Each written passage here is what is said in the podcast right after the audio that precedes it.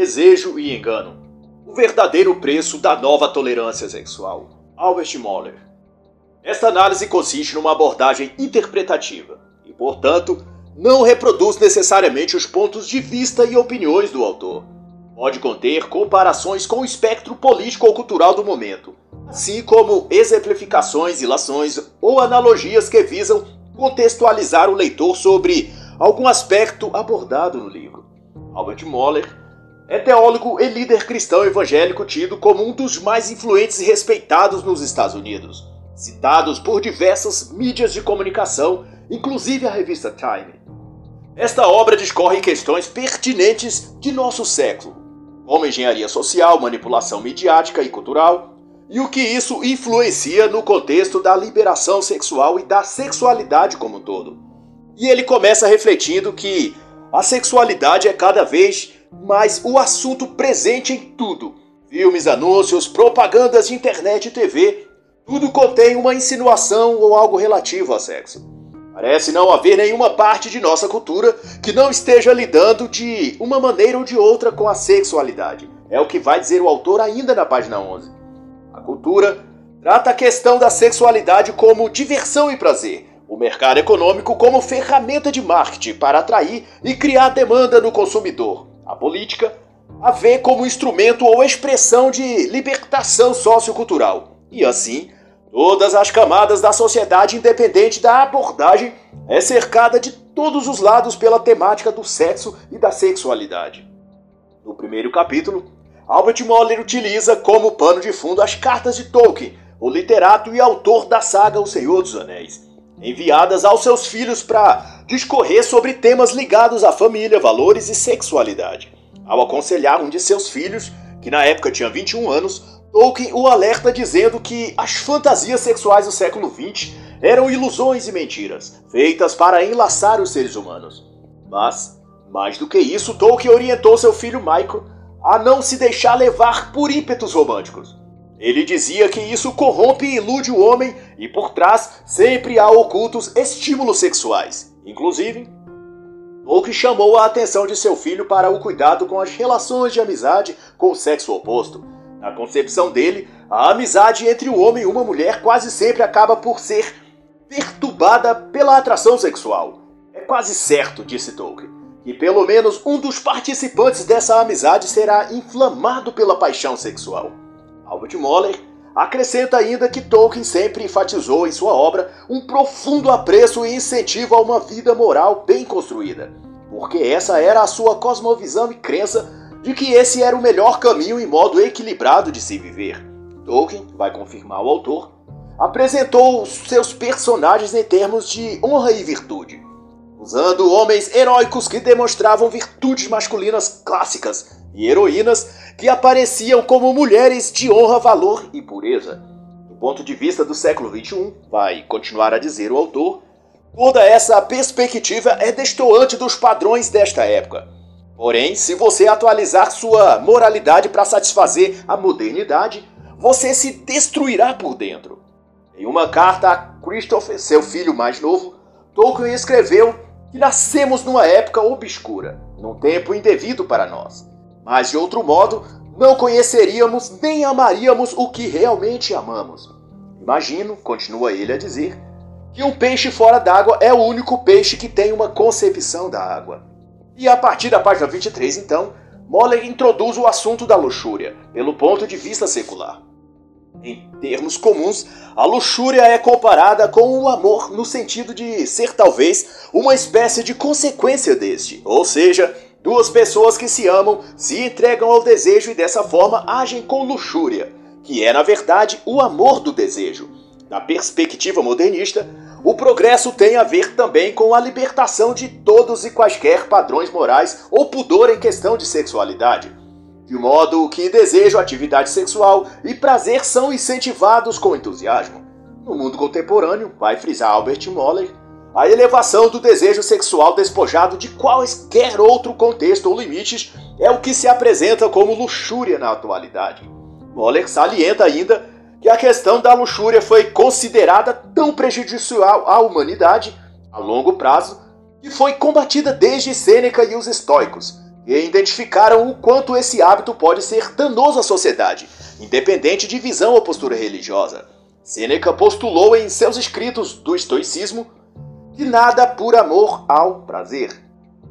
E a observação aqui é que Sêneca não condena o prazer, mas o amor ao prazer, ou seja, tudo que se fazia a partir de um apego exagerado e emocional ao objetivo de obter prazer. É um ato de luxúria e, portanto, tenderá a trazer consequências ruins ao próprio sujeito. Luxúria não é o prazer, mas o amor ao prazer. É quando a busca pelo prazer se torna o objetivo daquilo que a pessoa faz. O ser humano é reduzido ao seu ímpeto pelo prazer. Nesse ponto, ele se torna escravo de sua libido, do mesmo modo que um alcoólatra é dependente da bebida e o drogado ao seu cigarro de maconha, sua carreira de cocaína ou pedra de crack. Em suma, a luxúria é o desejo direcionado de modo errôneo, será a conclusão do autor. Outro apontamento é quanto ao fato de que a sociedade, estimulada pela cultura, mediante filmes, séries, novelas, músicas, etc., institucionalizou a luxúria, fazendo com que todos admitissem o desejo sexual como forma de entretenimento. A luxúria, viver em prol do prazer, vai arrematar o autor, é na visão moderna viver uma boa vida e, portanto, ser feliz. Quem aborda com maestria essa busca hedonista pelo prazer e felicidade é o autor Ben Shapiro na obra O Lado Certo da História, a qual recomendo a leitura. Albert Moller cita então o autor Joshua Harris ao dizer que gerações anteriores enfrentaram os desafios da guerra, pobreza e pestilência. Essa geração, por sua vez, tem a luxúria e a liberação sexual como a sua principal guerra. É uma luta secreta travada, sobretudo, no interior de cada pessoa de bem que ainda não aceitou entregar-se ao jogo sujo da mídia de comunicação e tenta sugar a todos para o seu mar de perversão. É uma luta moral e espiritual, vai dizer o autor. Mas reconheço que depreende daí uma série de interpéries e questionamentos por causa da inevitável batalha entre corpo e mente, entre querer fazer o que é certo e ser arrastado pelos instintos para o que é errado. Para tanto, indico como reforço nessa luta psicológica o livro Os Mitos da Pornografia, de Matt Fred, pois que a pornografia alimenta o instinto que arrasta o indivíduo para a luxúria e os desejos sexuais descontrolados.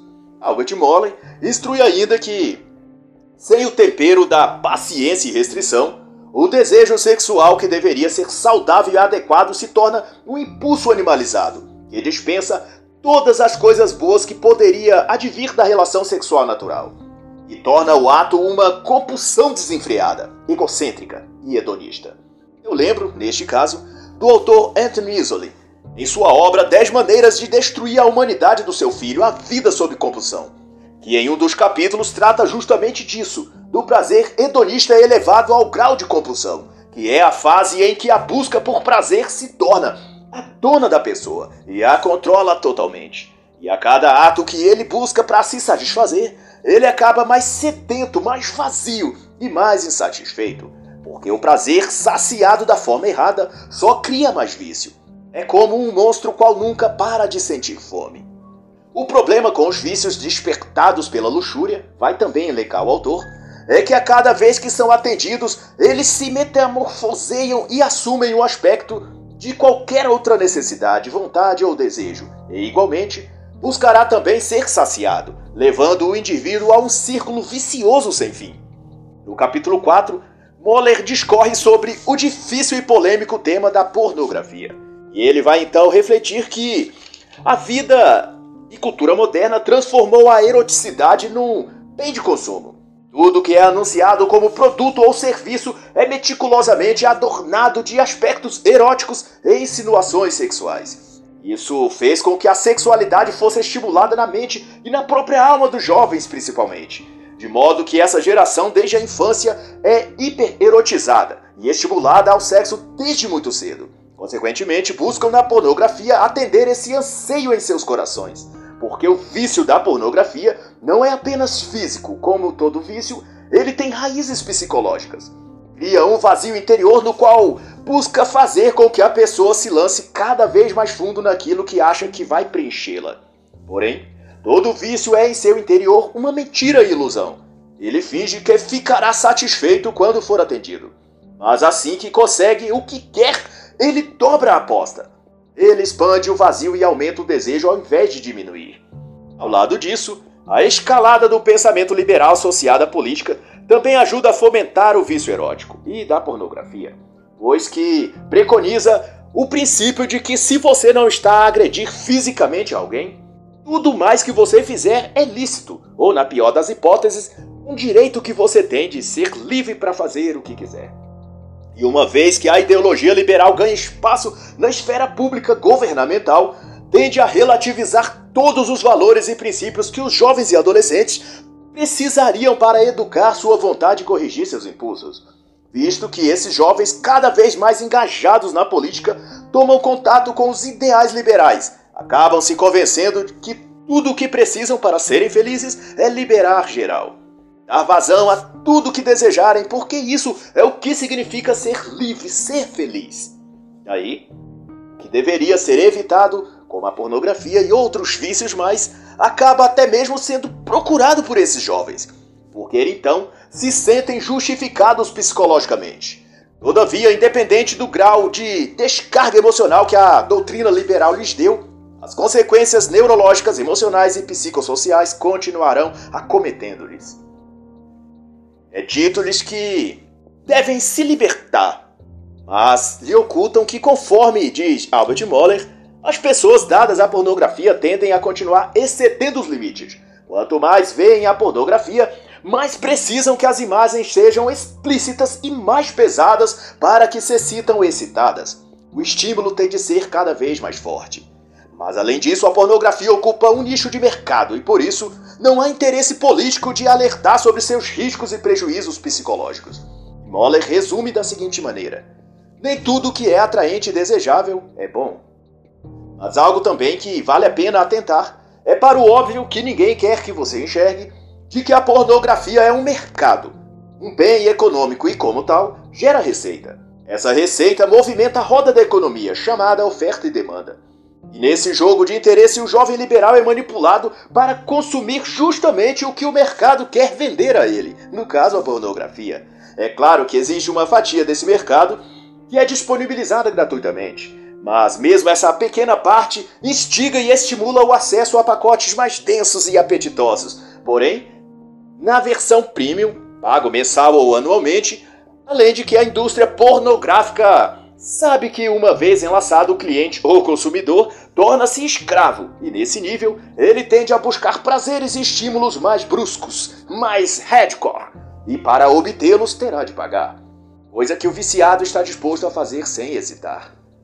Mas quanto ao aspecto da influência liberal sobre o psicológico dos seres humanos e dos seus partidários de forma geral, Recomendo a obra Confissões de um Ex-Libertário, de Rodrigo Constantino. E a conclusão então será que a pornografia não corrompe apenas a alma humana, mas também desgasta toda a estrutura da civilização. E o tema seguinte então será a homossexualidade. Da perspectiva ideológica, essa questão está em confrontação aos pressupostos morais de grande parte da população.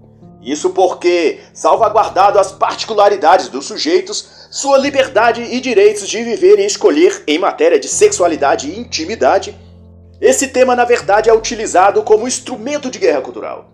Grupos ativistas sob alegação de direitos iguais são cooptados para agir politicamente em favor de uma agenda global, que visa não liberdades e direitos, mas uma reconfiguração de toda a sociedade, onde os livros escolares e a própria legislação do país é alterada para atender essa categoria. Moller vai então elencar que esse movimento tem suas raízes em filosofias marxistas e se alia ao também movimento feminista. E o alvo é a criação de uma cultura homossexual pública, como parte das correntes de pensamento vigentes. Isso quer dizer que se pretende uma revolução social que busca transformar todas as instituições do país, esportivas, culturais, sociais, religiosas, do mercado de trabalho, dos setores públicos, Todos os níveis da vida em sociedade têm sido alvo das mudanças que o movimento global LGBTQI querem produzir. De acordo com o autor, não se trata da defesa da liberdade desses grupos, porque isso eles já têm, Trata-se, na realidade, de tentar converter os jovens, adolescentes e crianças a um tipo de vida sexual liberal, que envolve principalmente a conduta homossexual. É por isso que tanto se apela ao poder político para transformar em lei tudo aquilo que pode favorecer o alcance da mentalidade desses jovens e crianças, como no caso dos banheiros de gênero, cotas de gênero em concursos públicos, em serviço militar, em presença nos templos ou cerimônias religiosas sob condições especiais. Os chamados direitos do indivíduo escondem, na verdade, um protocolo de intenções que correspondem àquilo que autores como Slavoj Zizek chamou de novo comunismo ou comunismo 2.0. Em sua obra, por exemplo, Pandemia, Covid-19 e a Reinvenção do Comunismo, lançada em 2020, Zizek enfatiza muito bem essa pretensão. Mas também indico, para elucidar esse tema, as obras Gender Quem És Tu, de Olivier Bonavide, e a ideologia de gênero neototalitarismo e a morte da família, de George Scala. Albert Moller, por sua vez, sugere que tornar-se moralmente relativos, as pessoas enquanto sociedade deixam surgir um vácuo de pensamento que tende a ser preenchido política ideologicamente e vão então moldar suas mentes para uma direção que por vezes eles não gostariam de ir, mas que na ausência de uma convicção intelectual, moral e religiosa acabam vulneráveis psicologicamente, levados por todo vento de doutrinas, como diz o próprio evangelho. Outro fator abordado pelo autor, que tem também multiplicado a guerra cultural contra a família e os valores judaico-cristãos, e que abrange o contexto do ativismo LGBT, feminista e também marxista é a corrupção da linguagem. Ele chega a citar o autor Anthony Isolin no estudo de 2005, em que Isolin aponta que a deturpação do idioma e do significado das palavras e expressões tem a meta de confundir e manipular a sociedade. A anarquia da linguagem, como o próprio Isolin se refere, cria um ambiente sexualizado em situações que deveriam ser naturais. Termos como amor, amigo, macho, fêmea, etc., são carregados de conotações sexuais, políticas, de gênero ou coisa do tipo. Macho passa a ser um termo pejorativo e contra as mulheres. Fêmea, um modo machista de subjugar o sexo feminino. Amizade ou amigo passa a ser uma expressão de duplo sentido, para significar um tipo de relação casual, com abertura para o sexo, mas sem compromisso entre os pares. A revolução sexual matou tudo o que há de belo, verdadeiro e inocente entre as pessoas. É como vai concluir o autor. E a partir da página 91, Moller discorre sobre os estudos de Alfred Kinsey, que se tornaram o ponto de partida e de apoio para a massiva campanha científica, por assim dizer, que supostamente respalda o comportamento sexual homoafetivo. E posteriormente também embasaria alguns dos princípios adotados pela ideologia de gênero. Na obra O Comportamento Sexual do Macho Humano, lançado em 1948, foi apresentado um novo perfil e padrão sexual para o então considerado macho hétero. A sexualidade humana ganharia desde então uma conotação progressista e revolucionária, contudo apoiada pelas teses científicas. A mídia, propagandeando a respeito, chegou a dizer que Kinsey era o arquiteto de uma nova sensibilidade acerca da sexualidade humana. James A. Jones, em obra publicada em 1997 sobre a vida de Alfred Kinsey, pautado em dezenas de documentos comprobatórios, afirmou que Kinsey esteve profundamente envolvido em autoabusos sexuais masoquistas e tomado por conflitos emocionais determinou destruir anos depois tudo que considerava uma moralidade cristã ou tradicional. Suas pesquisas apresentou a alegação de que todo ser humano está situado em algum grau ou ponto na escala hetero-homossexual. O gráfico possuía seis níveis, que ia de absoluta heterossexualidade a absoluta homossexualidade. Baseado em seus cálculos esquisitos, postulou que 40% de todos os homens terão alguma experiência homossexual durante sua vida. O trabalho foi apelidado de Relatório Kinsey e até hoje é citado como fonte de suposta comprovação científica de que a homossexualidade é um estado natural do ser humano. Mais controverso ainda é que o mesmo relatório apontou também que crianças são seres sexuais, que devem ser entendidas como tal e que, portanto, também têm direitos a uma vida sexual livre e ativa. E os dados que Kinsey revela ter obtido para basear suas pesquisas foram coletadas pelo Sr. X, um homem que, segundo Kinsey, teria molestado centenas de meninos, de crianças e adolescentes. O próprio Kinsey admite em seu livro que o Sr. X teria abusado por décadas de meninos, crianças, meninas, adolescentes. O Sr. X, conforme relata Kinsey, teria até mesmo abusado de bebês de dois meses de idade. E tudo isso Kinsey descreve com a disfarçatez e arrogância de quem se diz um pesquisador e cientista imparcial, comprometido apenas com o rigor dos dados científicos, esquecendo-se, porém, de seu próprio conflito de interesse, dado que a sua condição era de ser bissexual. A própria casa de Kinsey houvera se tornado um estúdio para documentação e filmes pornográficos. Ou seja, esse era o rigor e zelo científico de Kinsey. Em uma carta a seu colega Clarence A. Cripp, Kinsey escreveu que todo o exército da religião era o seu principal inimigo. Isso não deixa dúvidas de que tudo que Kinsey chamou de trabalho científico era todavia só mais um ataque na cruzada modernista contra o cristianismo, contra os valores cristãos e contra todos os princípios ocidentais.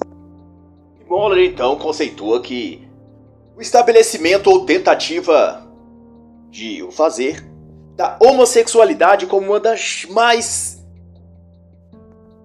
acentuadas preocupações culturais do nosso tempo. Visa justamente a mesma finalidade pretendida por Kinsey, a de destruir os padrões, bases e premissas morais, sociais e religiosas da sociedade.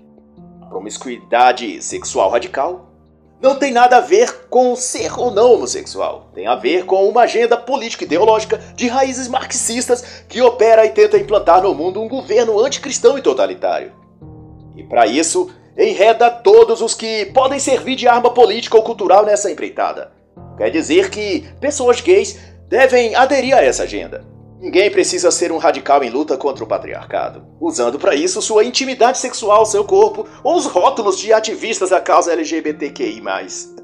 A ideologia não precisa ser o abrigo mental para nenhum gay, mulher ou pessoa que for. Ninguém, nem hétero ou homossexual, devem viver como se sua escolha fosse um assunto público e não privado. E assim, encerra a análise da obra Desejo e Engano, o verdadeiro preço da nova tolerância sexual, de Albert Moller Jr.